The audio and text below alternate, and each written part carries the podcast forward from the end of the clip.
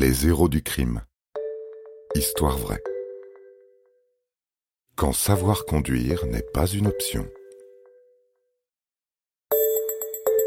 Vous êtes fasciné par les films de gangsters. Le Parrain, Les Affranchis, Scarface, Pulp Fiction n'ont plus de secret pour vous. Vous connaissez tout d'Al Capone et de Mérine.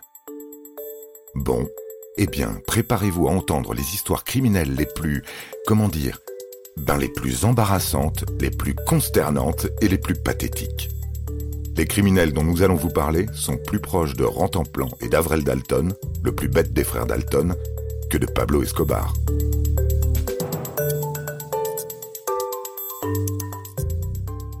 Le 5 janvier 2020, Anna Perlmutter rentre chez elle vers 17h15. Elle gare sa voiture devant sa maison, sur Wakefield Avenue, à Cleveland. Alors qu'elle en sort, elle voit s'approcher quatre adolescents. Elle est debout, portière encore ouverte, quand l'un d'entre eux lui pointe une arme sous le nez. Anna ne distingue pas son visage, car il porte un passe-montagne. Mais elle l'entend clairement lui demander les clés. Sa voix est ferme et précise, son regard glacial. Il ajoute sèchement qu'il ne veut tuer personne. Anna comprend qu'elle est victime d'une tentative de carjacking. Ce type de vol de voiture à l'arraché est de plus en plus fréquent. Il permet au voleur de ne pas endommager le véhicule qu'il convoite et de s'emparer d'un exemplaire des clés.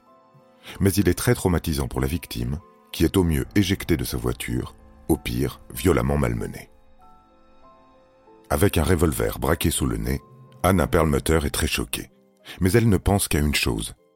Sa petite fille assise dans le siège enfant à l'arrière. Elle essaye de dire le plus calmement possible au voleur que sa fille se trouve dans la voiture. Il lui dit immédiatement de la récupérer qu'il ne veut de mal à personne, juste prendre la voiture. Anna ne se le fait pas dire deux fois.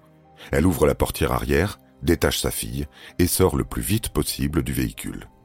Le voleur la regarde pendant que les autres font le guet. Il lui intime de lui donner ses clés. Anna les jette par terre, part en courant vers sa maison, sa fille dans les bras. Elle se barricade et appelle aussitôt le 911. Par la fenêtre, elle est aux premières loges pour assister au vol de sa propre voiture. Il y a maintenant deux adolescents dans la voiture. À l'évidence, ils essayent en vain de la démarrer. Les secondes passent et ceux qui surveillent la rue montrent des signes d'impatience. Que se passe-t-il? Tout simplement, les deux jeunes voleurs ne savent pas comment utiliser le levier de vitesse et la pédale d'embrayage. Ils n'ont jamais vu ça. C'est que 90% des voitures aux États-Unis sont automatiques. Il a fallu qu'ils tombent sur une boîte à vitesse manuelle pour rencontrer un obstacle totalement incontournable. Aucun d'entre eux n'a jamais conduit ce type de voiture. Les deux voleurs renoncent. Ils sortent du véhicule et font signe aux autres de les rejoindre. Ils remontent la rue en courant, filmés au passage par une caméra de surveillance. Le mari de la victime les suit dans la rue et les voit monter dans un train à l'angle de West 65 Street et de Lorraine Avenue. Pas de doute, le train c'est plus sûr. Pas besoin de compétences particulières et pas de mauvaise surprise au démarrage. Vous avez aimé cet épisode? N'hésitez pas à le commenter, à le partager et à le noter. À bientôt pour de nouvelles histoires. Studio Minuit, créateur de podcasts addictifs.